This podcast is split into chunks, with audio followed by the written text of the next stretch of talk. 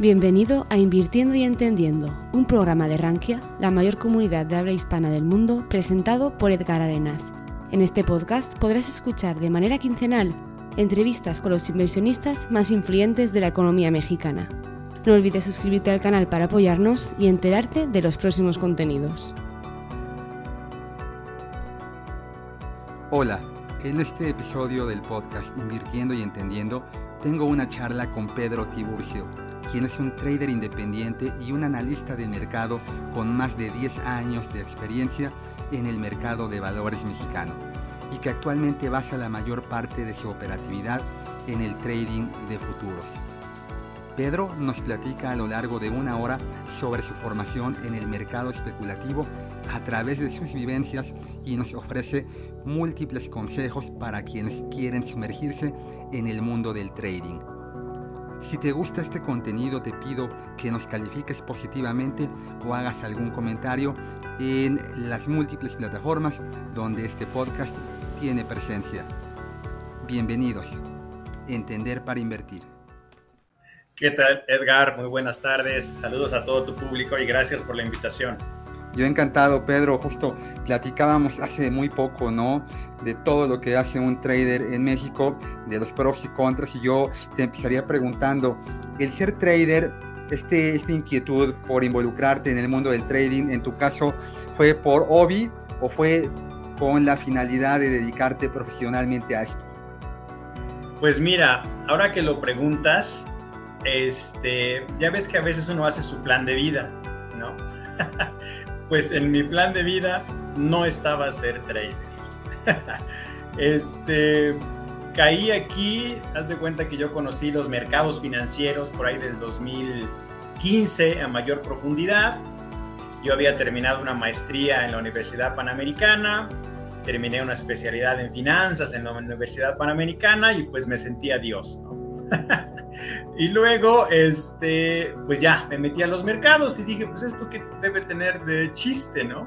Sobre todo que vengo yo del mundo racional, porque yo soy de formación contador público de base.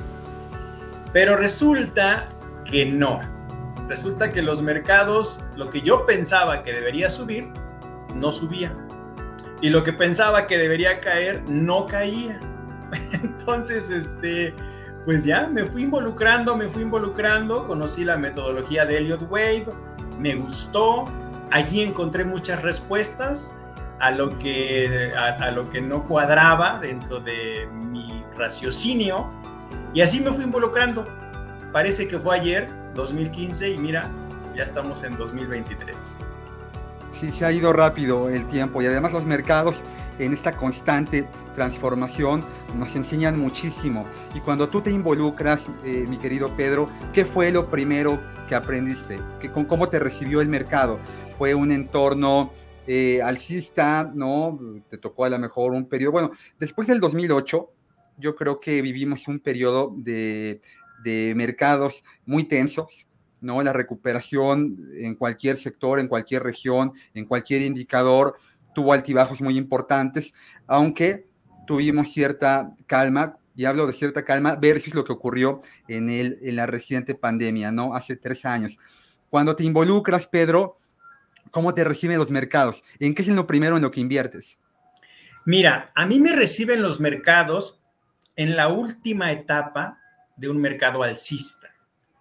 Entonces yo empecé y parecía fácil, entre comillas, o sea, metías el dinero y subía metías el dinero y subía. Entonces a mí se me hizo relativamente fácil, pero después se vino un buen ajuste en los mercados.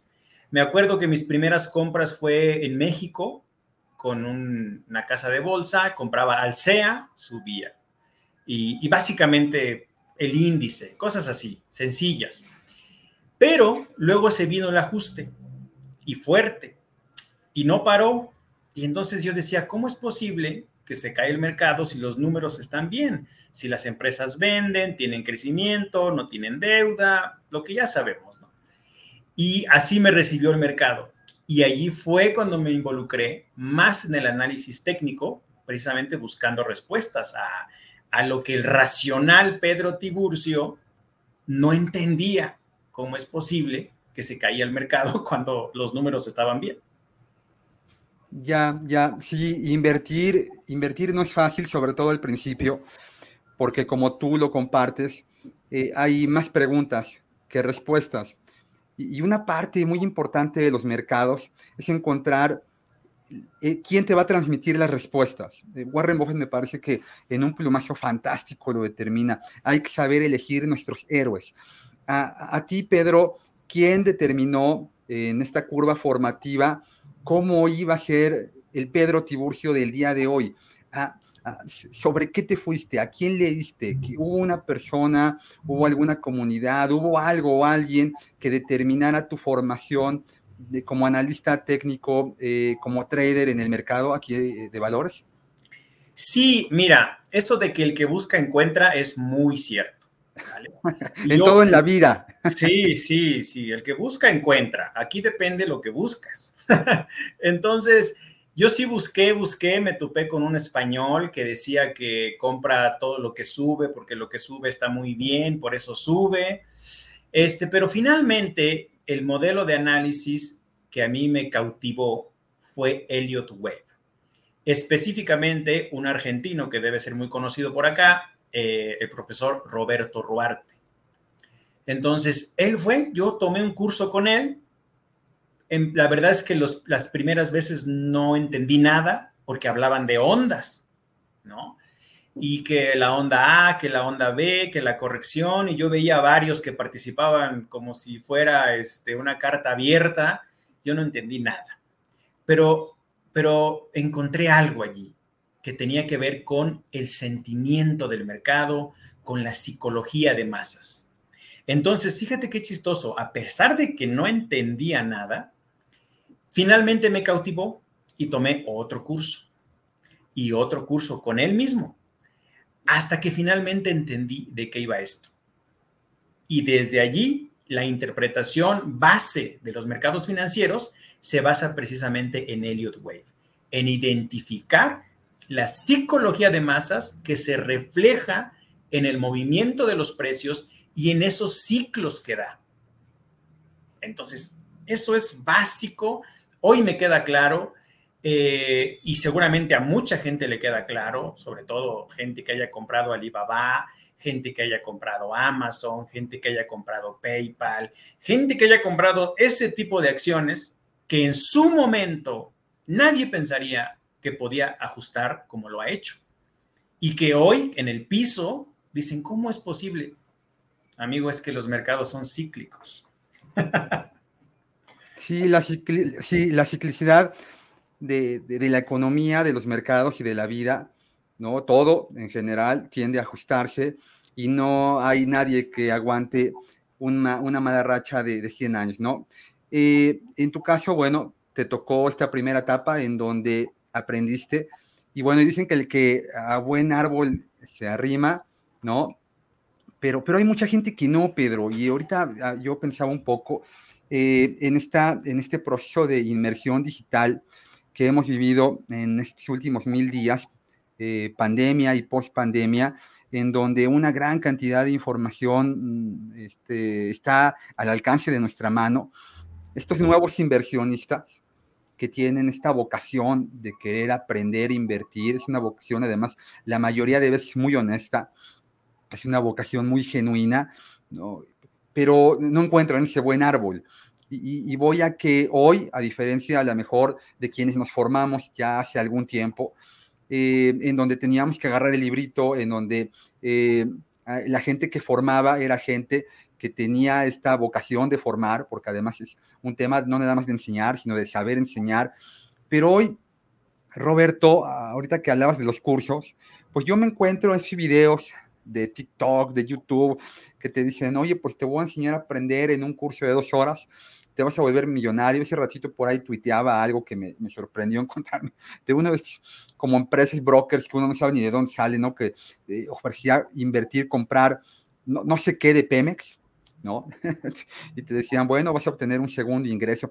Y entonces, con toda esta información, Pedro, hoy, es más difícil, ¿no? Porque no se trata nada más de aprender, sino de dónde aprendes. Eh, tú eres una persona que tiene mucho tiempo en el medio, eres una persona muy conocida, una persona que por lo que platicábamos el otro día, yo, yo, yo te digo tablas, eres una, una persona sensata. La sensatez dentro del mercado de valores es muy complicado encontrarla, ¿no? Es muy, es muy sencillo este, ser un permaver, ¿no? Y decir que todo va a ir mal, ¿no? Y hasta un reloj da, que, no sirve, da la hora correcta dos veces al día, o, exagerar en el optimismo, ¿no? en este cúmulo de personas, de redes, de cursos, de videos, ¿cómo puede encontrar un inversionista que está involucrándose, que es novato? ¿Cómo puede encontrar algo o alguien que lo forme verdaderamente? Bueno, yo creo que primero tiene que definir qué es lo que quiere, ¿no? Y distinguir entre ser un inversionista y ser un trader. Son dos cosas que no deben confundir. Si quieres ser inversionista, eh, pues sí tienes que ser un poco más racional, tienes que entender el mercado en cierta medida este, sobre qué estás invirtiendo. Y ser trader es un mundo totalmente distinto, porque nosotros vamos por operaciones continuas. ¿sí? Claramente, un trader es un especulador. Entonces, ya partiendo de allí, dices, bueno, eh, yo creo que cada persona tendrá que forjar su propio camino. A ver si me explico. Mira. Este, este es un recordatorio. Si tú, este, es como cuando tú lees un libro y tú te encuentras en un estado, ¿sí? Mental eh, de crecimiento. Y después pasan dos años y vuelves a leer el mismo libro y te va a dar información distinta que no viste en, el, en la primera lectura. Aquí pasa igual. O sea, alguien te puede mostrar las herramientas y simplemente uno no está listo o le hace falta repasar o le hace falta entender o le hace falta tener que ir a darse toda la vuelta para finalmente llegar al punto de inicio y finalmente reconocer lo que tenía desde un principio. Entonces, en resumen, yo creo que deben buscar, eso nadie, nadie, nadie les va a quitar el camino del aprendizaje de caerse y empezar. Eh, y en algún momento van a encontrar la información relevante que se acople a su personalidad y a su estilo para invertir en los mercados, ya sea un inversionista o un trader. Depende qué es lo que cada quien quiera hacer. Sí, sí, me parece que la, forma en la, en la, que invertimos es una extensión de nuestra personalidad. ¿no? No, no hay dos personas que tengan la misma personalidad y en consecuencia cada inversionista es único, es diferente. Y, ya vemos quiénes nos costó mucho trabajo encontrarlo. Yo, yo soy de estos viudos de, de, de, querer entrar y salir del mercado muy rápido, de no entender qué es lo que estaba haciendo y tener por ahí, ¿no? Este, dicen que, que un inversionista es las huellas que tiene en su estado de cuenta, ¿no? Y pues yo tengo mi SICA y tengo mi SARE, ¿no? Que, que, es un recordatorio de que lo más importante es saber eh, antes de involucrarte en el mercado. Eh, pero no toda la gente tiene la fortuna de, de, de, haberlo encontrado, en mi caso tan rápido, ¿no? Yo soy un inversionista mucho menos especulador, con un horizonte temporal de muy largo plazo. Yo me siento muy bien vinculado a empresas del corte value, eh, pero esto me costó trabajo definirlo, no fue de la noche a la mañana. En tu caso, ¿cómo fue que decidiste irte por el camino del trading y no a lo mejor de otro tipo, de otra filosofía de inversión? Mira, esto fue a raíz de la pandemia. Eh, en la pandemia y con la caída del mercado aprendí muchas cosas, muchas cosas. Primero, con el encierro, pues obviamente uno se queda así, ¿y ahora qué voy a hacer, no? De por sí ya operábamos, pero como era más como tú, de swing, de mediano plazo. Pero con la pandemia, pues había que estar más activo y aprender algo. Entonces, a raíz de la pandemia, yo me especialicé en los futuros. Yo soy operador de futuros, más intradía y poco swing. Pero eh, pasó algo eh, muy importante, es decir, si yo, si yo fuera inversionista, ¿sí? de mediano plazo y me dijeran, a ver, ¿en dónde vas a meter tu dinero? Pues hoy, ¿qué haría? Lo metería a empresas que pagan dividendos, a ETFs que pagan dividendos. Es más, me enfocaría más hacia ETFs.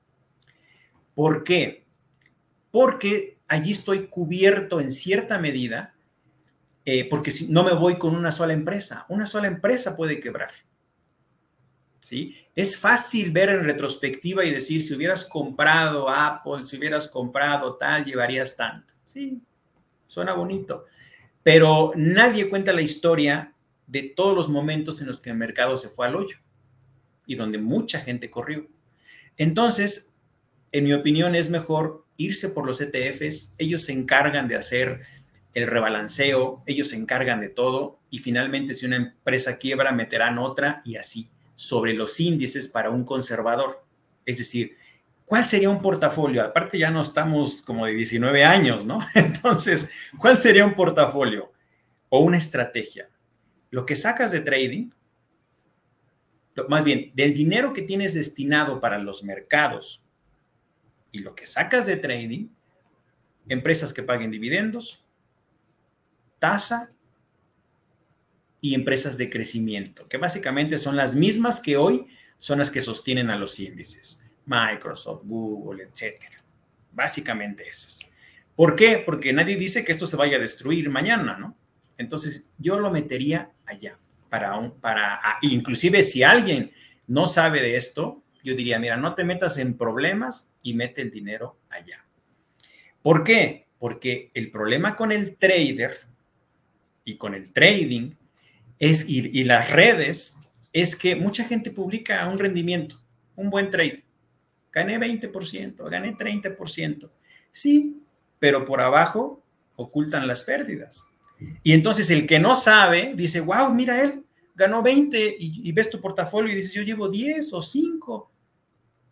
Cuidado, hay que distinguir todo eso, toda es la paja que hay que ir quitando en este, en este ambiente bursátil. Sí, sí, además el, trading tiene un, este, este, este cliché, este halo que lo rodea, de, gente que, pues, que está todo el día frente a su pantalla, ¿no? Que generalmente le gana a los mercados. El, trader suele vestirse un poquito de mejores retornos que la gestión pasiva, este, que la compra de bonos, la mayor parte de los activos en donde históricamente todo el mundo está invertido. Y además tiene la capacidad de generar esto en periodos muy cortos. El trader tiene o se enfoca, a diferencia de el gestor patrimonial que tiene un horizonte temporal de, largo plazo, el trader tiene la capacidad o busca tener la capacidad de hacer operaciones que en periodos cortos batan al benchmark, al índice o al objetivo que tiene la gestión pasiva. Ah, pero ahora, esto conlleva también un riesgo, ¿no? No, no todo es miel sobre, sobre hojuelas. El que tú operes de forma tan activa, pues implica que tu control de riesgos debe de ser mucho más amplio, mucho más eficiente que el de una persona que está copiando a través de un ETF, un fondo de inversión, eh, el índice de precios y cotizaciones de la Bolsa Mexicana de Valores o el S&P 500. Y la mayoría de personas que hacen esta gestión activa en periodos muy cortos suelen quedar por debajo de los índices, ¿no? Es muy raro encontrar. John Bogle eh, en, uno de sus libros dedicado a fondos de inversión, decía, yo no conozco a nadie que le gane un índice. Es más, decía, yo no conozco a alguien que conozca a alguien que le gane a un índice. Eso lo decía él. Claro, mira, en primera instancia hay que definir cuánto es el dinero que un trader profesional va a destinar al trading, ¿sí? Y eso va, yo diría que entre un 3, un 3 un 5 y un 10% del capital destinado a la bolsa. ¿sí? Eh, no estoy diciendo de todo el patrimonio, estoy diciendo del capital que vas a destinar a los mercados financieros debe ser entre un 3 y un 5%. ¿sí? Ya partimos de allí. ¿Eso qué quiere decir? Eso quiere decir que si tú ves que alguien publica el trade del 20%, el 100% que sacó en una operación, dices, espérate amigo, o sea, no es de todo tu portafolio, es de una parte de tu portafolio. ¿Vale? Ya teniendo claro eso, eh, es como todo en la vida. O sea, es cierto, o sea, no todo mundo le gana al SP500, pero no, no, no todos los egresados de contaduría son parte del top. No todos los ingenieros son parte del top. Prácticamente, eh, estadísticamente, siempre hay un porcentaje pequeño que sí está arriba, en el éxito, por llamarlo de alguna forma. En el trading es igual. O sea, hay un 5%, un 3% que logra sobresalir y que se vuelve muy bueno, y de allí para abajo hay un promedio. ¿Sí? Entonces, y obviamente hay gente que gana, que pierde dinero y así es el promedio. Aquí el punto es, ¿qué estás dispuesto a hacer para formar parte de ese 5%? Requiere un trabajo, requiere una dedicación y requiere ver esto de manera profesional. ¿Sí? ¿Eso qué quiere decir? Pues quiere decir que tienes que quitarte toda esa fantasía del lobo de Wall Street, tienes que quitarte toda esa fantasía de la gente que publica haciendo trading en, la alberca. O sea, tú lo puedes comprar, pues la gente está acostumbrada a comprar. Un estilo de vida, es que en realidad lo que te venden es eso, ¿no? Exactamente, exactamente. Eh, pero, este, pero no es así, o sea, esto es un trabajo profesional y así lo tienes que tratar. Ahora, eh, el, el, trader como, como hobby y el trader, la gente que se dedica a vivir de esto, hacen exactamente lo mismo? O sea, el que lo hace por hobby y el que se... no, exactamente, no, no, no, no, no, lo hace igual. O sea, el que lo hace por hobby lo hace para quitarse el estrés, para alimentar el ego, para presumir con sus amigos, así lo hace. El que lo hace de manera profesional, pues obviamente cuida los riesgos, cuida su dinero, se prepara todos los días, tiene un método, no lo ve como un vicio, no lo ve como una apuesta y este, pues es un trabajo. Es como si yo hiciera mis estados financieros así, o sea, muy extasiado. Pues no, tú vas y trabajas y entregas tu informe y hago mi auditoría o haces una casa. No anda uno extasiado, lo haces de manera profesional. Claro, entonces sí podemos decir que hay gente que vive del trading. Sí, por supuesto. Sí, por supuesto. ¿Y, qué hace alguien que vive del trading para que le vaya bien? O sea, ¿cuál es la metodología de una persona como Pedro en su día a día de trabajo? Llega, ¿no? Prende su computadora, lee los mercados. ¿Qué, qué, hace? Bueno, primero, déjame decirte que esto no, no lo logré de la noche a la mañana. O sea, yo veo en retrospectiva veo mis análisis y este, pues sí, he, recorrido un camino. Y es un camino muy solitario, ¿sí? No, no es de, este, de que todos estamos juntos, no, es un camino muy solitario. ¿Y cuál es la dinámica o cuál es mi dinámica? Primero, tienes que hacer algo que se llama una preparación de mercado. ¿sí? ¿Eso qué implica? Implica una estrategia que vas a seguir para operar eh, la sesión. Por ejemplo, yo hago un reporte que se llama preparación de mercado. ¿A quién se lo envío? A los que operan futuros del SP500. Entonces, ese es mi plan de trabajo. Yo se los envío y les digo, a ver, sobre estos niveles y sobre esto que suceda con base en el volumen y una serie de factores, vamos a hacer esto comprar, vender y vamos por unos puntos del SP500, 10 puntos, 20 puntos, 30 puntos, según se vaya desarrollando el mercado durante la sesión en vivo. ¿Sí? Entonces, aquí hay algo muy importante. Yo tengo control sobre esa planeación. Yo no tengo control sobre lo que va a hacer el mercado.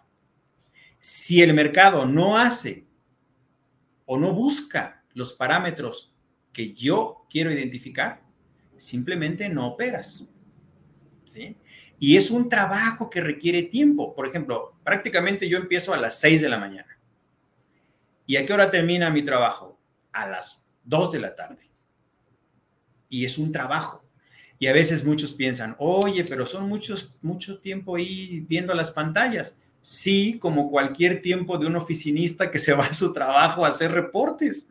La diferencia con nosotros es que nosotros estamos viendo un mercado vivo, como esto que pasó el fin de semana. ¿Cuál era la expectativa? Uy, la guerra allá, golpes acá, oro para arriba, petróleo para arriba, índice que pensaban que iba a ir para abajo, eso es muy importante y ya ves que no, pack para arriba. Esa es nuestra dinámica de todos los días. Ya, sí, sí, lo platicábamos, de hecho el viernes, ¿no? Eh, la, la importancia de tener constancia eh, como en cualquier trabajo, premia, pero en el caso de la gente que maneja dinero, de quienes manejamos dinero, somos tan buenos, lo platicábamos, me acuerdo, decíamos, hay muchos trabajos en donde tú eres la sumatoria de todo lo que hiciste a lo largo de tu etapa profesional. En nuestro caso, somos tan buenos como nuestra última operación o el último reporte, el último estado de cuenta que le entregamos al inversionista es un peso importante la gestión fiduciaria del dinero propio o del dinero de terceros. Eh, y voy para allá. Manejar dinero de un tercero y manejar dinero propio es lo mismo para ti. Lo manejas de la misma forma, utilizas la, misma metodología, los mismos parámetros. ¿Es igual, diferente? Bueno, bueno, sí. O sea, sí ocupas los mismos parámetros y sí ocupas la misma metodología porque es una estrategia, una sola estrategia pero sí es distinto. O sea, cuando estás manejando tu propio dinero, inconscientemente dices, pues es mío y a quién le entrego cuentas, pues a mí, ¿no? Reconoces que te costó trabajo reunir ese capital, reconoces ciertas cosas, pero al final del día es tuyo. Pero cuando trabajas o manejas dinero de un externo, pues tienes una mayor responsabilidad. Entonces tienes que ser mucho más disciplinado. Eso es, eso es muy importante. Y aparte, el inversionista debe tener claro qué es lo que está haciendo. O sea, o mete ese dinero a especulación o mete ese dinero como inversión. Debe tener bien claro eso, porque si no lo tiene claro, pues sí se, complica la situación. Mm, eh, en, el caso del inversionista mexicano, el camino hacia el mercado de valores ha sido muy largo. En el evento de, de Rankia lo platicábamos mucho, ¿no? Eh, vivimos, convivimos con una cantidad importante de brokers nacionales y algunos nacionales. Eh, históricamente habían existido más o menos 200 mil cuentas de inversión eh, vinculadas a casas de bolsa y de momento, un año previo a la pandemia, con una gran labor de, de GBM, principalmente también Actimera, Chamba, nos vamos ya al día de hoy a prácticamente 4 millones de cuentas de inversión ya, se está abriendo la brecha de, gente que, como tú, como muchas personas, eh, buscan compartir información de calidad, eh, transmitir eh, este gusto por, el mercado de valores, pero nos hace falta mucho. Al inversionista primerizo, y hablo del cuate Pedro, que tiene únicamente su cuenta de ahorro en el banco, que a lo mejor tenía por ahí un pagaré, o que por ahí se encontró tweets, ¿no? Que de, este, vamos a hacer trading a través de una academia. ¿Tú qué le aconsejarías? ¿Cómo empezar a involucrarse? ¿Cuál es el, el, objetivo? No, no, olvídate de ganar lana, olvídate de volverte millonario, de comprarte el Ferrari, la novia rubia en bikini en Miami, no, no. ¿Cuál es lo, ¿Qué es lo primero que tiene que pensar alguien que no sabe nada de trading y que quiere involucrarse en esto? Bueno, yo creo que tendría que involucrarse, valga la redundancia, en los mercados financieros, es decir, conocerlo, porque no es un problema de analfabetismo, es decir, no es un problema de gente que no estudió. O sea, yo tengo compañeros del trabajo que les pregunto, eh, bueno, de mi ex trabajo, que les pregunto, oye, ¿ya inviertes? Y nueve de cada diez me dice que no. O sea, su dinero está en el pagaré que nos enseñaron de niños en el banco y el más sofisticado se metió a CETES, pero hasta allí. O sea, no es un problema, digamos, de analfabetismo, es un problema de falta de cultura bursátil. Entonces, ¿yo qué le diría? A ver, amigo, descárgate Investing, descárgate TradingView y empieza a seguir los mercados. ¿Cuáles? Pues sigue al oro, sigue al petróleo, sigue el tipo de cambio, sigue a los índices. ¿Vale? Fíjate cómo se mueve, fíjate cómo se desarrolla. Y poco a poco, porque esto se trata de quitar telarañas, si lo quieres ver así, de la cabeza, porque poco a poco vas a ir conociendo que existe un mercado, vas a ir viendo que la fluctuación del precio a veces te favorece, a veces no. Y en lugar de ver TikTok, de ver Facebook, de ver Twitter, ponte a ver diario cómo amanecieron los mercados. Ponte a ver diario cómo se mueve la gráfica. Yo, yo, yo, yo, lo, yo, yo lo invitaría a eso. O sea, entérate de que existe la tasa. Entérate cómo funcionan los CETES. ¿sí? Solo entérate. No metas tu dinero todavía. Todavía no, todavía no lo metas. Distingue qué es una inversión, distingue qué es hacer trading, distingue qué es especular. ¿sí? Esto es formar parte de una cultura bursátil. Y después ya ves si te involucras en la operación. Claro, y, ya que decides involucrarte, yo creo que no importa en qué activo lo, lo hagas, hay, hay, que hacer un ejercicio de introspección que me parece que es la parte más importante antes de meterte a invertir.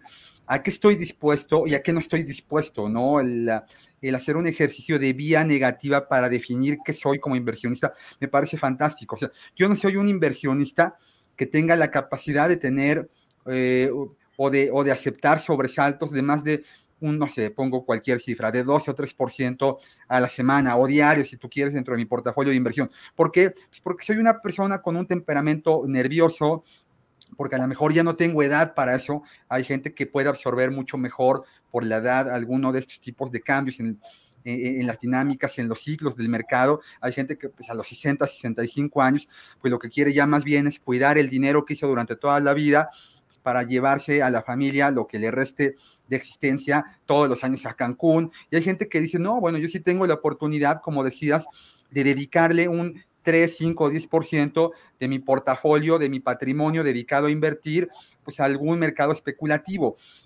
Pero la mayoría de gente, Pedro, la mayoría de gente a la que tú le preguntas, a la que yo le pregunto, ¿para qué está invirtiendo? A lo mejor ni siquiera lo sabe, no tiene esta segmentación, no sabe si está invirtiendo para su jubilación, no sabe si está invirtiendo para cambiar el carro dentro de un año, no sabe si está invirtiendo para la educación de su hijo en 5 o 10 años. Es muy común, Pedro, no sé si a ti te pasa, este, que cuando llegas a platicar con alguien en materia de inversión, te dice, pues yo estoy invirtiendo pues, nada más pues, para no tener el dinero ahí parado, ¿no? Oye, y, entonces, ¿en qué inviertes? Y entonces, de ahí viene el sesgo, ¿no? Como no sé para qué estoy invirtiendo, pues, no sé en dónde poner mi dinero.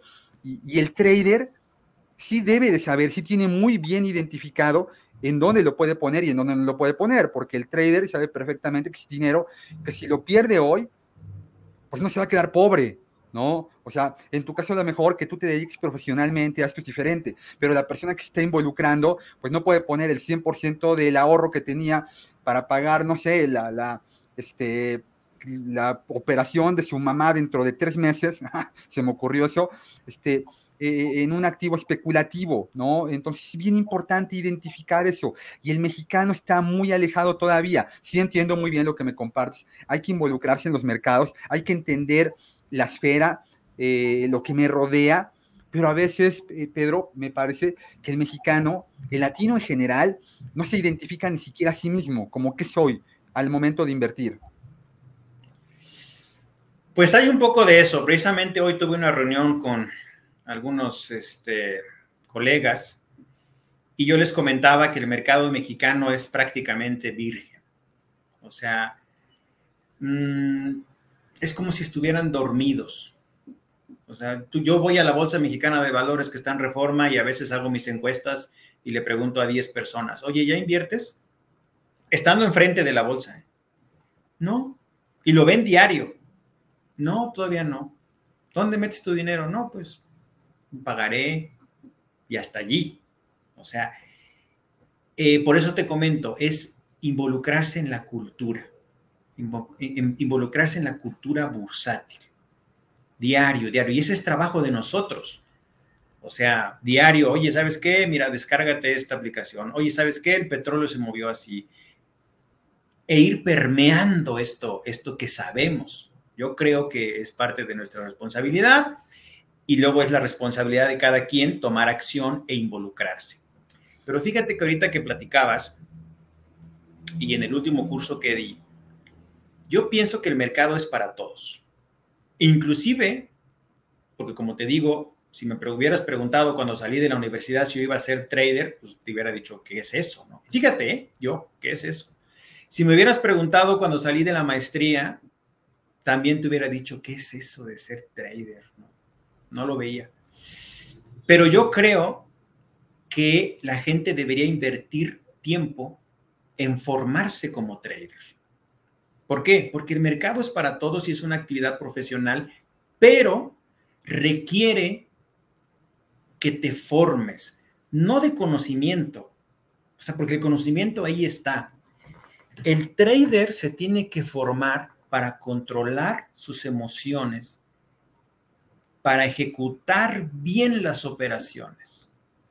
¿Sí? ¿Por qué? Porque cuando ya está el precio moviéndose, a veces la parte más difícil no es saber dónde comprar o dónde vender, es controlarte y operar adecuadamente. Yo, a veces hago la analogía como correr, ir a correr. O sea, ¿cuánto corres hoy? No, pues tres kilómetros. Bueno, ser trader es correr un maratón. ¿Vale? No te tienes que comparar con el que va al lado, porque ese ya entrenó. Tú tienes que llevar una dieta, tienes que entrenar y tienes que hacerlo diario cada tercia o como sea. Y después de un proceso lo vas a lograr. Hacer trading es exactamente lo mismo. ¿Por qué? A la gente la corren. La gente pierde su trabajo. Y esta actividad, si tú tienes un capital, te puede dar para vivir. Entonces yo creo y mi filosofía es esa, precisamente. Buscar gente que quiera aprender y que en algún momento dado le pueda dar esto para vivir. ¿Te puede dar para vivir? Por supuesto. ¿Cuánto gana la gente ahorita? ¿30 mil? ¿50 mil pesos? Lo puedes, lo puedes sacar en una actividad de trading. No digo que mañana, pero prepárate hoy y en cinco años nos vemos. Pero entrénate a partir de hoy. Yo pensaría así el, el trader compite contra sí mismo, ¿no? Porque eh, además el ambiente, el ambiente es muy celoso, ¿no? todos, todos son los mejores, ¿no? Y entonces, pues, cuando tú, como ahorita mencionabas, ¿no? Ves que alguien ganó un 30% y tú dices, híjole, pues yo me fui con un 10 hoy, pues entonces al día siguiente lo que quieres es poder eh, ganarle al, al, que, al, que, al que te dijo, ¿no? Al que te presumió. Esta parte del autocontrol me parece muy, muy importante y lo leo mucho en la comunidad de traders que, que hay en Twitter en México, que, que hablan mucho de esta eh, necesidad de controlar los impulsos. A mí me parece que desde mi punto de vista como, como gestor patrimonial, mucho de más largo plazo, el tema no es a meterte en algún activo, sino saber cuándo venderlo, ¿no? Porque eh, el tema de controlar las emociones implica saber dejar correr las ganancias y cortar las pérdidas, pero a veces la, dinámica del cerebro nos dice lo contrario, ¿no? Porque cuando tú ya ganaste, ¿no? Lo que dice, bueno, pues ya gané y pues me tengo que salir con la ganancia. Y cuando es la pérdida es al revés, ¿no? Lo que es mantenerte en la pérdida y bueno, pues eh, el hoyo puede ser tan profundo hasta, hasta llegar a la, hasta la, línea de origen. Entonces, esta parte de controlar emociones, eh, lo empezaste a hacer tú solo, hubo alguien que te dijera, cómo, fue, ¿no? Bueno, eh, aquí hay algo muy importante, como te decía, desafortunadamente, y por eso creo que hay un camino muy importante aquí en México para los traders. Por ejemplo, los traders profesionales o los que trabajan en alguna institución grande tienen al gestor de riesgo, podrían tener incluso acceso a un psicólogo, ¿sí? Y este, pues tienen todo un equipo que hay atrás, ¿no? Nosotros no. Estás solo y tu alma, ¿sí? Y, y nadie te va a estar dando terapia. Tú solo te tienes que formar. Entonces, a los psicólogos que lleguen a escuchar esto, pues hay un camino y hay oportunidad aquí para todos esos traders que requieren un conocimiento de sí mismo, una gestión de emociones que, puedan ayudarles a ser mejores, ¿sí? Pero no, esto se logra día con día y como digo, no te tienes que rajar y te tienes que formar. O sea, a mí me ayudó en cierta medida que soy un lector, me gusta leer libros. Entonces, el libro que podría decir que me ayudó mucho primero fue el de inteligencia emocional, eh, luego el de la inteligencia emocional en la empresa, luego el de trading en la zona, luego el de la empresa consciente de, ah, no me acuerdo el título del autor, es Fred Kaufman, Fred Kaufman me parece. Entonces, cada libro te va diciendo algo. El de inteligencia emocional te ayuda a identificar tus emociones. El de la empresa consciente te dice, no operes como víctima, tú eres el responsable. ¿Sí? Y el de trading en la zona, pues es todo eso, pero enfocado al trading. Tú te tienes que formar. No hay en México, yo creo que la escuela y las universidades tienen un trabajo enorme que hacer porque están rezagados.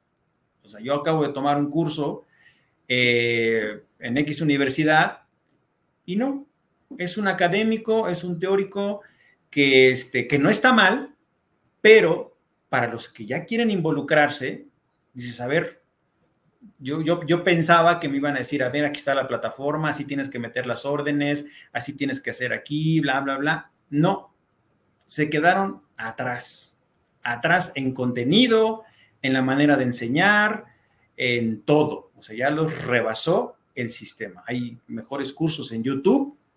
Obviamente hay que quitar toda la paja, pero este, pero sí, hay mucho trabajo por hacer aquí en México en ese sentido. Pedro, ¿y no crees que el trader a veces tiene el hándicap en contra de al ser una actividad muy especializada, eh, pues eh, más que atraer a la gente, ahuyentarla, ¿no? El, trader suele tener una dinámica, por ejemplo, en su vocabulario, eh, de, muchos tecnicismos y anglicismos, ¿no? Es muy complicado que la gente que tiene una cultura, deja tu bursátil, una cultura financiera muy limitada, pues acceda a este mundo porque dice, bueno, pues yo no le entiendo a las finanzas y a lo mejor ni siquiera hablo inglés, ¿Cómo me voy a involucrar en esto? ¿no? Cuando a lo mejor lo que esta persona está buscando es este, el camino más sencillo, ¿no? Y el camino más sencillo pues puede ser un activo de inversión más democratizado, como los fondos de inversión, este, o como CETES directo, ¿no? Que me parece que además ha sido una plataforma que ha abierto mucho camino, porque bueno, que ya invirtió en un CETE, dice, bueno, pues a lo mejor ya quiero dar el siguiente paso. Es como una escalerita, ¿no? tratar de identificar, alguna hay gente que sí tiene la capacidad de subir esa escalera mucho más rápido que otros. Y a lo mejor hay gente que se siente muy cómoda en el descanso de la escalinata y dice, bueno, yo ya hasta aquí me quedo, ¿no? Lo decías, el sol sale para todos. Y el día del evento de, de, de Rankia me parece que una reflexión con, con, varias de las autoridades que estuvieron ahí, con Álvaro García Pimentel de la MIR, con Oscar Rosado de la CONUCEF, era que, todos cabemos en el medio, ¿no? Porque teníamos allí en el mismo lugar brokers globales de CFDs, estaba GBM, Bursanet, este, estaban las autoridades, este, se habló de bonos, se habló de acciones, se habló de, de, activos de empresas socialmente responsables, se habló muchísimo de trading. Me parece que estamos entendiendo de que el rezago del mercado mexicano, del inversionista mexicano, es una oportunidad para, para, para todo mundo. Pero en el caso del, trader, en el caso del mundo del trading, pues tienen todavía esta parte, ¿no? Que me parece que sí sería como la, cúspide del inversionista. O sea, incluso yo, que, llevo ya en esto más de 20 años, pues me, me cuesta trabajo, ¿no? Identificar oportunidades, tendencias, activos, regiones, sectores que en el corto plazo me puedan mejorar el retorno que yo estoy teniendo este, pues con, con mis inversiones de, largo plazo. Y no, no, es nada del otro mundo, son ETFs replicando el S&P 500, el Nasdaq 100. Me parece que ahí, eh, el, yo siempre he dicho que la parte más importante de la formación no es tratar de que la gente se ponga a nuestro nivel, porque tú, Pedro, ya lo sabes, tú, tú, no tienes que enseñarme a mí o mostrarle a la gente que sabes de análisis técnico, ya lo sabemos, ¿no? Entonces, nuestro trabajo es hacer buscar nosotros ponernos al nivel de la gente, que no entiende absolutamente nada de esto. Es correcto, mira, como te decía, yo no nací en el ambiente bursátil.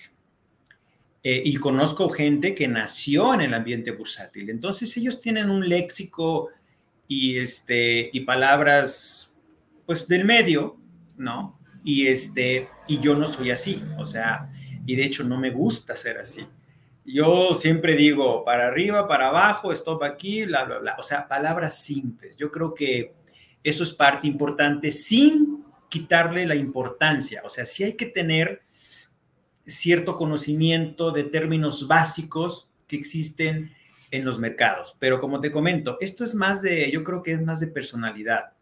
O sea, por ejemplo, si tú escuchas los informes financieros que hacen diferentes analistas fundamentales, pues parece que están hablando otro idioma. O sea, que el WAC, que el ratio, que el evita, que no sé qué. Bueno, ¿tú qué crees que todo el mundo sabe o entiende eso? ¿A quién le hablas? O sea, este, yo creo, yo sí creo que deberíamos explicar de manera más sencilla lo que entendemos. De explicar de manera más sencilla lo que entendemos y cómo puede agregar valor a la persona que nos esté escuchando. Porque de otra forma no. Y sucede en todos los ámbitos. O sea, apenas vimos a un evento de ETFs donde había gente del, de mercados y, o cuando vamos a los jueves de bolsa, que pues van muchos, muchos inversionistas y gente de aquí, y, este, y se nota el ambiente, ¿no? O sea, el, el ego del que expone, no sé si sea ego, digo, finalmente él hace su trabajo y habla y muy, muy tecnicismo, y yo digo, bueno, o sea, ¿y el resto? o sea, yo creo que sí debemos de ser mucho más este, empáticos para, la gente que nos escucha. Hay que hacer un ejercicio de, humildad, ¿no? ¿no? Porque queremos que el mercado crezca. Vivimos en un país que además es un país que tiene mucha lana, ¿no? Eh, a lo mejor mal distribuida, pero somos la economía 16 del mundo. Este, y, bueno, pues empezando de, hay una cantidad muy pequeñita de empresas cotizando. Este, para el tamaño de economía que somos, debería de haber al menos 500 empresas. Este, está muy bien que ya haya 4 millones de, de cuentas en casas de bolsa, pero bueno, estamos muy lejos de lo que, del, del, potencial cubierto que deberíamos de tener. Y entonces sí, me parece que, que, estamos en el mismo canal. En tu caso, por ejemplo, es muy perceptible esta parte, el hablar, el hablar no con, pues no con tecnicismos, ¿no? ¿no? Sube y baja, el mercado es lo que hace, ¿no? Y ya luego cuando nos queremos adornar, bueno, pues ya le podemos poner cualquier palabra que ni a lo mejor ni nosotros vamos a entender, ¿no? Sí. Es muy común, ¿no? O sea, este, creo que utilizaste la palabra correcta, ¿no? Este, el ego que hay dentro del medio, pues es, muy capilarizable, ¿no? Se percibe a la hora de que vamos a eventos en donde pues lo que todo el mundo quiere un poquito pues es mostrar ese brillo que traes. Entonces estoy, estoy muy de acuerdo, muy de acuerdo contigo, eh, Pedro. Eh, cuando, bueno, eres una persona que tiene mucho recorrido, ¿no? Y, estás en el medio porque te ha ido bien, ¿no? Has tenido un porcentaje de bateo para la gente que le gusta el béisbol, pues generalmente la conectas más de hit o la abuelas del parque de lo que te ponchan, ¿no? Por eso estás aquí, después de una década. Pero seguramente también tuviste malas experiencias, ¿no? Dentro de esos home runs y dentro de esas bolas que te aventaron y que la abanicaste, ¿cuál tú dirías que fue tu mejor, tu mejor home run? ¿Y cuál dirías, hijo, de esta operación, pues sí, me, pues sí, ahora sí que me poncharon feo? no, pues de, experiencias no paramos y fíjate que me recuerda mucho cuando yo trabajaba en auditoría, que siempre nos decían, vas a aprender más de las empresas que están mal llevadas que de las empresas que están bien llevadas. O sea, las que están bien llevadas, todo va a cuadrar. Pero las empresas que están mal, allí es donde vas a aprender. Aquí es igual. O sea, en, mi recorrido yo he quemado cuentas de CFDs como tres veces, ¿sí? En mi recorrido eh, el nivel de estrés es muy alto, o sea, he pasado por etapas en las que me brinca el cachete, me brinca el ojo, no duermo bien o no dormía bien, mejor dicho, este, a las 2 de la mañana viendo la pantalla y si iba perdiendo se me iba al sueño. Y si iba ganando de todos modos se me iba al sueño y es todo un proceso, todo un proceso. Este, hasta que finalmente, pues lo dominas. O sea, bueno, hay dos, o huyes o lo dominas. no hay más. Entonces ahí ya decide cada quien. Y operaciones, bueno, pues e, este, hemos agarrado varias, sí, varios recorridos grandes. Eh, todo depende del análisis, o sea, este, igual algún día platicamos y empezamos a ver gráficas, allí, allí vamos a ver, porque yo hablo a través de las gráficas. Entonces, este, pero oportunidades, yo digo que oportunidades hay todo el tiempo. Ya, ya, durante la pandemia, ¿cómo te agarró este, este mercado bajista terrible, no? habíamos visto recorridos para abajo muy fuertes, pero tal vez este, en tan poco tiempo, porque fue muy grande el boquete, pero además hizo de forma muy abrupta, ¿no? Por el nivel de, incertidumbre que nos generó esta crisis de salud pública y económica y todo se juntó, ¿no? Dicen al perro más flaco se le subieron las pulgas, pues el perro fue el mundo completo y se nos subieron todas las pulgas que había en el planeta. Ahí, ¿cómo te agarró la pandemia? ¿En qué, qué invertiste? ¿Qué hiciste? Mira, la pandemia representó oportunidades este, extraordinarias. Eh, nosotros agarramos ya a mitad de camino ciertas cosas, pero lo que yo rescataría, y ya me metería un poco aquí a hablar del sentimiento del mercado. Es decir, y yo se lo comento a mis hijos, ¿cuándo es cuando está la gran oportunidad sobre la mesa? Quizás escuche mal o no sé, depende de cada quien, pero es cuando el sentimiento negativo está en extremo. ¿sí? Allí está la oportunidad. Y cuando no, cuando no deberías este, estar mirando los mercados, pues cuando hay euforia extrema. ¿no? Entonces, eso a veces a, a los racionales, pues simplemente no les cuadra. ¿Por qué? Porque la gente huye en el pánico. En lugar de ver que es la gran oportunidad que está sobre la mesa. Entonces, eh, fue muy complicado, sobre todo porque andaba uno como solo en el desierto y predicando de que era una oportunidad. Y pues no, la gente, créeme, ¿eh? gente preparada, gente, pues yo no puedo decir que ignorante, y decían, no, no, no, ahorita no.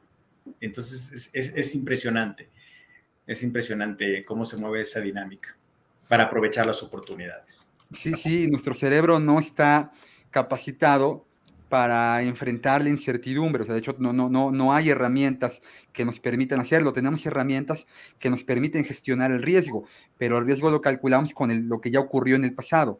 Y la incertidumbre es miedo a enfrentarnos a la falta de certeza en el futuro, ¿no? Y, la pandemia fue eso. Entonces, sí, bueno, pues cada quien, ¿no? Por ejemplo, yo, yo eh, tuve la oportunidad de mantenerme en mis ETFs, este, y, y, de no utilizarlos, ¿no? Porque mucha gente tuvo que vender por la necesidad de tener una disminución en su ingreso, por haber perdido el trabajo. Bueno, pues yo tuve la fortuna de, de haber mantenido el trabajo, de no haber visto disminuido mi ingreso. Y entonces, bueno, pues ahí lo poco que luego fue cayendo, pues se fue otra vez invirtiendo. ETFs, como te decía, muy vinculados a, a índices muy grandotes. Este, yo, yo, creo mucho en lo, que, en lo que dice Buffett, cuando él se muera, pues no todos somos Warren Buffett para tener la visión, la estructura mental que él tiene, y dice, pues cuando yo me muera, pues el dinero que yo voy a heredar, que es lo que va a sobrar de todo lo que va a entregarle a N cantidad de fundaciones, yo quiero que lo inviertan en un ETF vinculado al S&P 500, ¿no? Pues me parece que si no tienes tú esa capacidad que tiene este señor, pues mejor vete por la, por, la más sencilla, ¿no? Y a lo mejor en nuestro recorrido hemos aprendido a tomar algunos atajos, pero, pero bueno, la mayoría de la gente no, ¿no? Y, y, y bueno, es lo que yo hago, pero Pedro actualmente ¿En qué invierte? ¿Qué, segmento de mercado, qué sector, qué región, qué índices, qué activo es donde tiene actualmente invertido su dinero? Mira, eh, lo que sale del trading, como te comentaba, se va a acciones de crecimiento, específicamente Microsoft, Apple, las mismas de siempre que por ahora ahí están. Eh, lo otro, por ahora, se va a tasa. Y fíjate que ahorita que mencionabas lo que sucedió en la pandemia, sí es importante en cierta medida tener una parte asegurada, es importante tener liquidez. ¿sí? Esa, esa, parte de todo lo que está destinado a los mercados financieros sí debe estar siempre porque uno nunca sabe cuándo va a venir una oportunidad. Y si estás invertido, pues ahí te quedas atrapado, ¿no? Entonces, esas son otras de las cosas que en mi caso eh, aprendí de la, de la pandemia. Porque sí, hubo casos en los que la gente decía, es que ya no tengo y tengo que cerrar. Oye, pero vas a cerrar con pérdida. Pues sí. ¿Por qué? Porque no tengo de otra. Entonces, y ahí fue donde uno de repente te digo que le cae a uno el 20 y dices, ah, bueno, entonces hay que tener una parte, una parte que yo pueda hacer líquida, ¿sí? Este, ¿Para qué? Por si viene la oportunidad. Porque de otra forma, pues uno tiene que aventar el dip completo y ojalá vaya para arriba. Sí, sí, sí, sí. Cuando hablas de tasa, hablas de comprar el bono en directo o lo compras a través de un fondo o de un ETF. Directamente en CETES directo. Ok, ok, ok, ok. Y cuando hablas de comprar acciones en directo, ¿lo haces igual haciendo stock picking? Eh, ¿Tienes alguna plataforma y las compras? ¿O, lo haces a través de algún fondo o, o algún ETF? No, directamente en el mercado yo opero con Interactive Brokers. Ok, ok, ok, ok. Es importante porque además este, en este mundo eh, hay que acercarse a los que ya, porque todo mundo, yo soy de la idea de que no es malo prometer, pero es mejor demostrar. Entonces, acercarte con entidades que ya te han demostrado eh, con un largo recorrido, con un tiempo bastante prudente para decir, bueno, pues ahí yo puedo tener mi dinero, ¿no? Y me parece que CETES Directo lo ha hecho bien, algunas veces ahí tiene problemas en su operatividad. y, es lo que decías, ¿no? Yo tengo una urgencia y bueno, a lo mejor tengo yo mi dinero en alguna plataforma de inversión y puedo empezar mil cosas, ¿no? Mi, mi, mi, mi activo puede tener una minusvalía o la plataforma se puede caer. Si no hay nada, la liquidez siempre premia en todo en la vida, ¿no? Y, y bueno, Pedro, ya nos platicaste tú de algunos libros que han sido importantes en, en tu relación con el mercado, pero a veces hace falta tomar una bocanada de oxígeno y salirse un poquito, ¿no? De este día a día, de tener, estar enfrente de la pantalla. Me, me, llamó mucho la atención cómo lo explicaste, esta actividad del lobo solitario, que es muy diferente a la del gestor, ¿no? Que, que es más de tribu, ¿no? O sea, yo, yo, yo me rodeo de, del analista, yo me rodeo de la gente de gestión de riesgos, eh, generalmente pues tu director, ¿no? Ayuda mucho, ¿no? En darte un view de mercado y también pues entre colegas pues siempre está, ¿no? La oportunidad de compartir, de intercambiar opiniones, ideas que pues enriquecen, ¿no? Pero el trader no, el trader es, es una persona que, que, realiza su actividad pues así, ¿no? Como tú la planteaste fantásticamente. Así que cuando Pedro se quiere desintoxicar de todos los mercados de la pantalla, ¿no? ¿Qué, ¿Qué, lee? ¿No? ¿Qué ve? ¿Ve alguna serie? ¿Ve alguna película? ¿Agarra un libro de poesía? ¿Qué hace? Pues mira, a mí me gusta mucho estar, eh, yo soy contra opinión, ¿sí? Este, eh, y en los mercados igual, o sea, casi no voy con, con la masa. Entonces, eh, me gusta la geopolítica, me gusta historia, me gusta leer por ejemplo, ahorita, bueno, con lo que está pasando allá en Medio Oriente, pues bueno, yo sé, noto que hay un sesgo, me gusta escuchar audios, ¿sí? De, de, de psicología, este, ¿qué más algo? Pues salgo, este, me voy, yo soy de una parte de, de provincia del, cerca de Michoacán, y pues ahí voy, o sea, respiro aire fresco, me desconecto, o sea, me desconecto de los mercados y llega uno mucho más fresco a verlos nuevamente. ¿Y, y tu último libro que hayas leído que no tiene que ver con mercados, cuál fue? La empresa consciente. Okay. La empresa consciente, no sé si ubicas a este a Kaufman. No, no, pero me lo anoto. Sí, sí, la empresa consciente, ese libro, ese libro me encanta porque, pues básicamente te dice, mira, tú eres el responsable de este, todo lo que pasa. O sea, y eso me, me ayuda mucho a, a, a, dar los cursos, me ayuda mucho a ver el mercado, me, me, ayuda mucho a no operar desde el punto de vista de la víctima. O sea, aquí en esto del trader siempre vas a escuchar por ahí que dicen, la bajaron, la subieron, o sea, como diciendo yo no tengo la culpa, ellos fueron los que le bajaron el mercado, los grandes que tienen el control. Eso no es cierto. O sea, sí es cierto, pero no puedes ir a operar así. O sea, tú vas con tu estrategia y con base en eso operas. Punto. Ya, ya, ya. Y, ya para ir concluyendo, para la gente que ya se dedica a esto, ¿qué, consejos le darías para mejorar su gestión, su operatividad? Híjole, pues ahí sí llegamos a un tema este, complicado, porque los que se dedican a esto, y ahorita en el evento de Rankia tuve oportunidad de conocer a varios, resulta que cada quien tiene su estrategia, ¿sí? Y le funciona.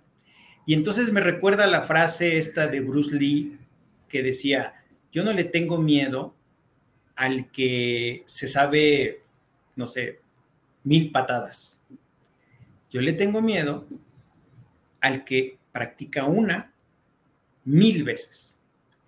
Y en esta actividad es así. O sea, tú encuentras un método, te aferras a él, lo dominas y puede ser rentable. Entonces, eh, notarás que hay unos que utilizan promedios móviles, otros que digo yo rayitas y palitos, otros más sofisticados estadística, y cada quien, esto es como las artes marciales, cada quien desde su técnica lo logra hacer. Yo qué les diría a alguien que ya está, que fue lo que platicamos de hecho en las mesas en este evento de Rankia, es evitar ver esto como algo adictivo. O sea, caer en algo, ¿cómo se llama ese término? Ludopatía. ¿Sí? O sea, tratar de evitar eso, porque se puede volver adictivo. Y eso es peligrosísimo. ¿sí? Eso es muy peligroso. Lo tienes que ver como una actividad profesional y como cualquier trabajo. Un horario, cierro y adiós. Porque si no, esto, esto no termina bien. Ok, ok, pues la verdad es que muy buen consejo, ¿no? Porque pues no es lo mismo irte al, este, al casino, ¿no? Y por diversión, por ahí de vacaciones, ¿no? Y pues pones un poquito del dinero que ya sabes que va destinado para la diversión y, listo, ¿no? Porque no aquí es el dinero del día a día, ¿no? Este, ya lo platicaste, lo ves como una actividad profesional, de ahí vives y pues no se puede estar poniendo en juego, en riesgo, este, el dinero, el patrimonio que tanto trabajo ha costado construir.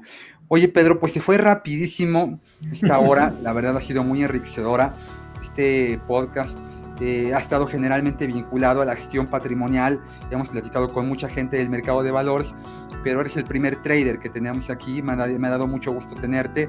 Y pues ya, con esto podría concluir yo. No sé si tú quieres agregar algo. No, pues nada, agradecerte y me dio mucho gusto conocerte en persona. Eh, he tenido el placer de, conocer a mucha gente que, que, me sigue en Twitter en persona, he dado cursos, o sea, este, es, es, un placer porque el contacto virtual, pues a veces es frío.